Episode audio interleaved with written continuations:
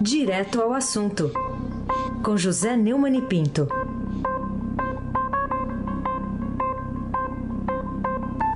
Oi, Neumani, bom dia. Bom dia, Raíssen Abac, Almirante Nelson e o seu pedalinho. Vencer, vencer, vencer, uma vez Flamengo, Flamengo até morrer.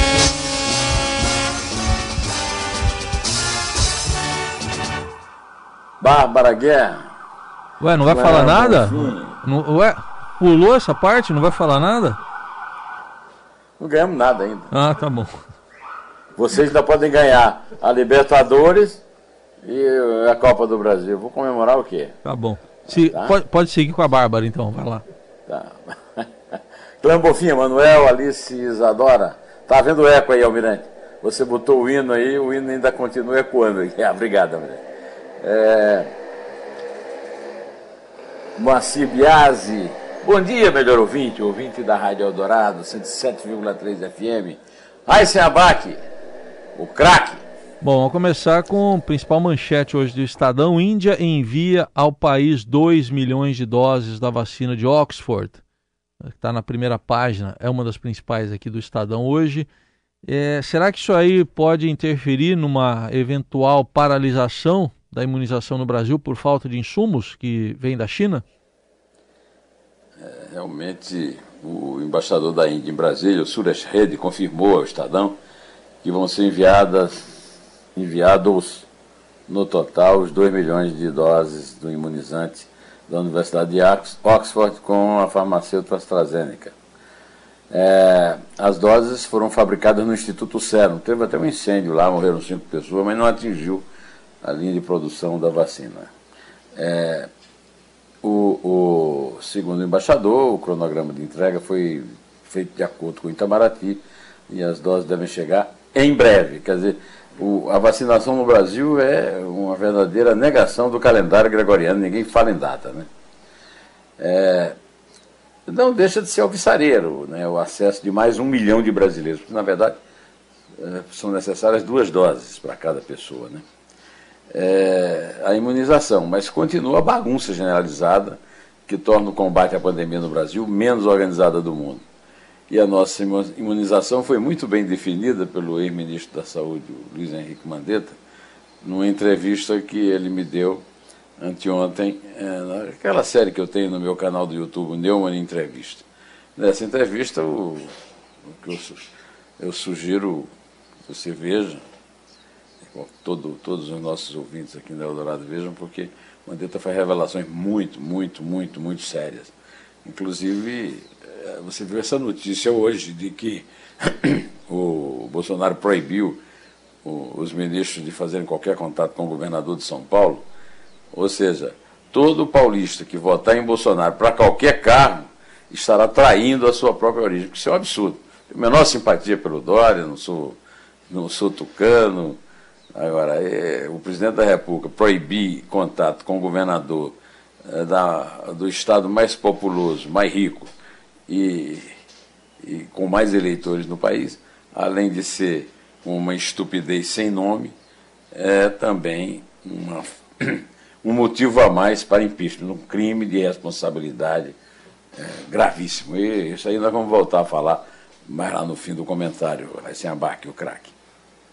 Bom, Neumann, outro assunto que também está em manchete do Estadão: fura-filas viram alvos do Ministério Público em seis estados e é, gente que está aí furando fila da vacina.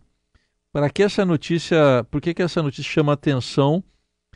É, e isso interrompe aí a plena, é, aquela onda de felicidade né, que a gente viu no país, de esperança por causa do começo da vacinação. Mas tem gente furando fila. É, o, o Estadão falou em seis estados, a CNN em oito. É, diz que o Ministério Público instaura investigações sobre pessoas que teriam sido vacinadas, mesmo sem pertencer aos grupos prioritários, que estão que é, são necessidade urgente. Os médicos estão na. Os médicos, enfermeiros, motoristas de ambulância, os funcionários da saúde estão aí na, na, na, na linha de frente. Né? Ah, na reportagem do Estadão foi citado, por exemplo, o prefeito da cidade baiana de Candiba, Reginaldo Martins, do PSD, né? Foi um dos primeiros vacinados no município. O, foram denunciados Amazonas, Bahia, Distrito Federal, Pernambuco, Rio Grande do Norte, Rondônia, Pará e Paraíba. É, uma notícia que me chocou muito, e chocou também o meu amigo Antônio Lins, grande poeta, parceiro de Gutenberg Guarabira, parceiro de Luiz Caldas, coisa que eu também me honro de ser, é o pagamento noticiado de 380 reais a um grupo de funcionários do Hospital das Clínicas, permitindo ao paciente que fure a fila de espera para consulta, exames, cirurgias e medicamentos no maior complexo hospitalar da América Latina. Uma tradição, uma reputação até agora intocada e irrefutável. A informação foi dada pelo jornal Diário de São Paulo anteontem. A reportagem do jornal se passou o paciente e acompanhou durante três semanas o funcionamento do suposto esquema, que começa com um servidor público do último escalão do HC e termina dentro de um consultório com um atendimento por um especialista de renome. É, isso é um absurdo. A classe política continua sendo uma lástima e nem mesmo a instituição com a reputação do Hospital das Clínicas escapa à propinocracia reinante no Brasil. Dá até é, um, um, embrulho no estômago, Raíssen Abac, o craque. Muito bem. O Neumann, enquanto isso, empresários estão cobrando vacina e também criticam o governo. São vários manifestos publicados. Há pouco a gente conversou sobre isso com a Adriana Fernandes, aqui no Jornal Dourado. Bom, a cobrança e as críticas, o que, que você diz sobre elas? Foram publicados, segundo a Adriana Fernandes, que você citou, né? e o Fernando Scheller, que são os autores da reportagem no Estado de São Paulo, dois manifestos em menos de uma semana. Né? E aí, o setor empresarial que anda escondido e já levou aqui uma bronca nossa, é, por, por exemplo, é, conversamos a respeito com, em outra entrevista que eu fiz, no, já publiquei inclusive no blog do Neumann, no, no portal do Estadão, com o, o jurista, ex-ministro da Justiça Miguel Reale Júnior, até que, enfim, o setor empresarial começou a mostrar a cara né, nesse momento de demora de vacinação e agravamento da pandemia da Covid-19 no país, cobrando do presidente Bolsonaro pressa na imunização, criticando a politização por causa das eleições de 22 se colocando à disposição para ajudar. E pedindo a ação do governo e do Congresso com medidas para a retomada econômica. Né? O Estadão ouviu empresários e presidentes das principais confederações do Brasil e, num ponto, eles são unânimes. É urgente a imunização em massa, com todos os tipos necessários de vacinas, para tranquilizar a população e acelerar a retomada econômica. O Bolsonaro continua fazendo propaganda eh, continua sendo o charlatão maior da República, o nosso, que eu estou chamando agora de capetão sem noção, né? É, e, como você disse algumas vezes aqui antes de eu entrar, o, o, Ministério da Saúde tirou do ar aquele aplicativo falando no absurdo que é tratamento precoce, mostrando que o ministro da Saúde nem dicionário tem em casa, né? o que é, uma, é, é de um analfabetismo total. Né? É, o, o, o eles criticam também o chanceler Néstor Araújo, governadores e parlamentares que não escaparam da pressão. Tem sido lamentável a omissão das lideranças da sociedade civil no debate sobre o desgoverno do capitão sem noção. A, a grande pergunta que se faz depois dessa reportagem né, do, da Adriana e do Fernando é: será que eles enfim acordaram, Raiz? É. Bom, é, espero que sim, né? É. Espero que eles neguem o Santiago Danta, né?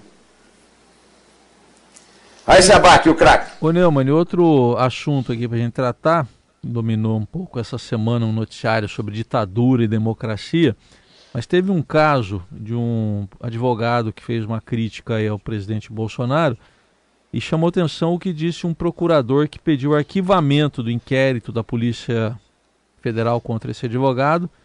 Ele escreveu: apesar da proliferação de defensores da ditadura, ainda, ele pôs o ainda entre parênteses, vivemos um sistema democrático. O que, que você diz sobre isso?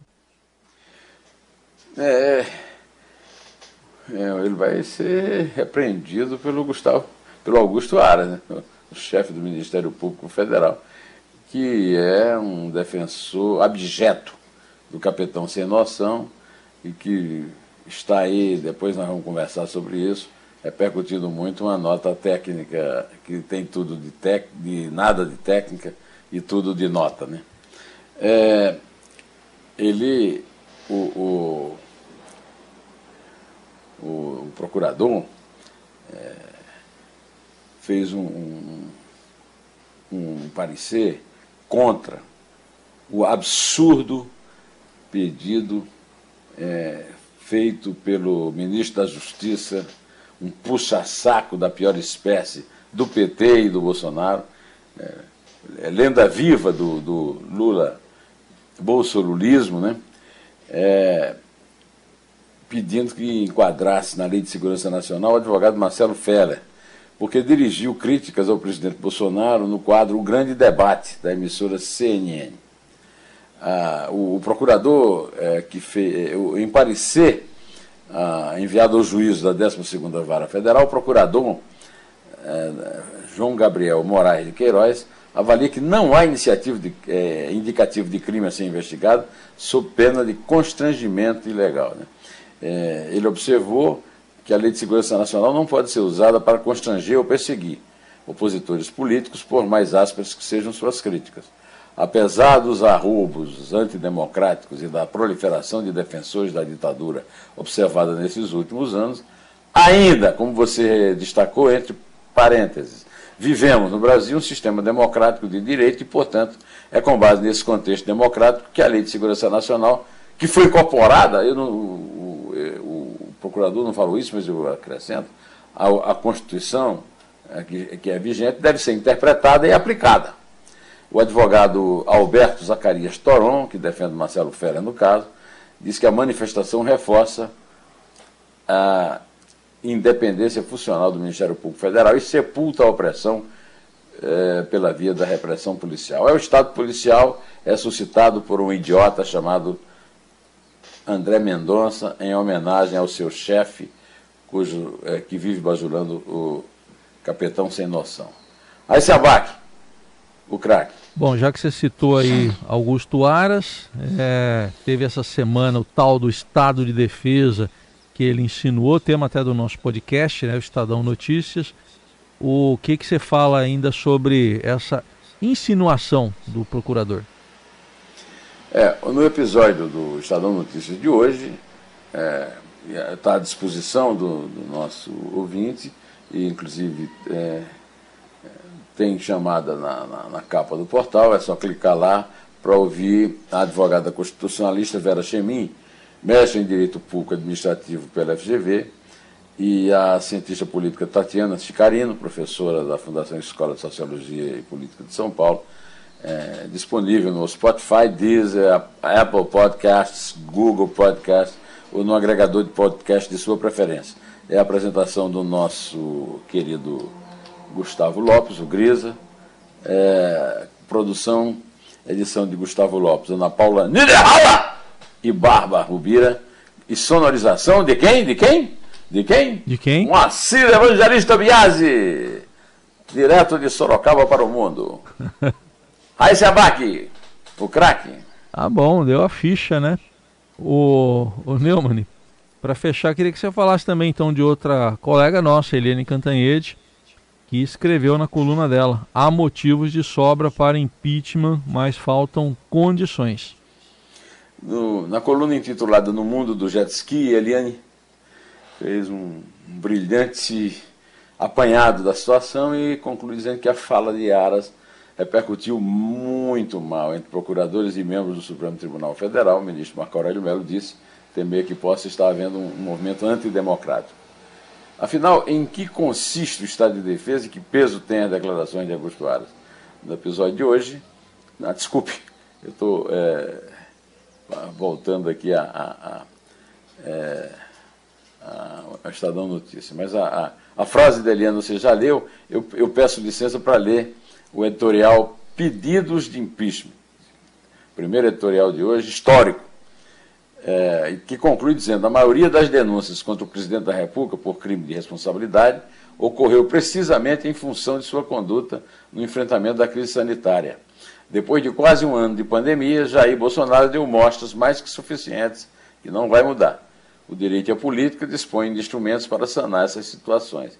E o presidente da Câmara não tem a receio de usá-los. Tem, né? O país não pode ficar refém de alguém que despreza não apenas a Constituição, mas a vida e a saúde da população. Além da, da do artigo da Eliana, é, que me motivou a fazer esse comentário, tem também o do Gabeira. Fernando Gabeira, A Realidade Depois da Festa, diz o seguinte: a chegada simbólica da vacina é sempre uma esperança. Com ressalvas, ela chega a um país sufocado pela pandemia e pelo negacionismo. Falta oxigênio, morre-se afogado no seco. E vejo agora, agora aqui no meu computador, a notícia de que a Folha listou 23 crimes de responsabilidade cometidos por Jair Bolsonaro. Olha, já dava, já era mais do que tempo do, do Rodrigo Maia, o Botafogo, do propinoduto da Petrobras, da Odebrecht, desculpe, é, entrar em ação, tirar um desses pedidos e deixar de ficar fazendo declarações que não combinam com a realidade dos fatos. Tira da gaveta. Como é que é? Tira da gaveta, Botafogo. Eles chamam também, pejorativamente, de nhonho, personagem de Chaves. Mas vamos usar o Botafogo, que é mais perto da nossa realidade aqui. Sim. O Heisen, Oi. se você quiser hoje começar do 2, pode. Ah, é? Então vamos lá. É. Vamos. Uh, dois com nossa ajuda, inclusive, que o primeiro foi, foi dado. Que lambança, rapaz! Vamos lá. É dois. É um. Em pé.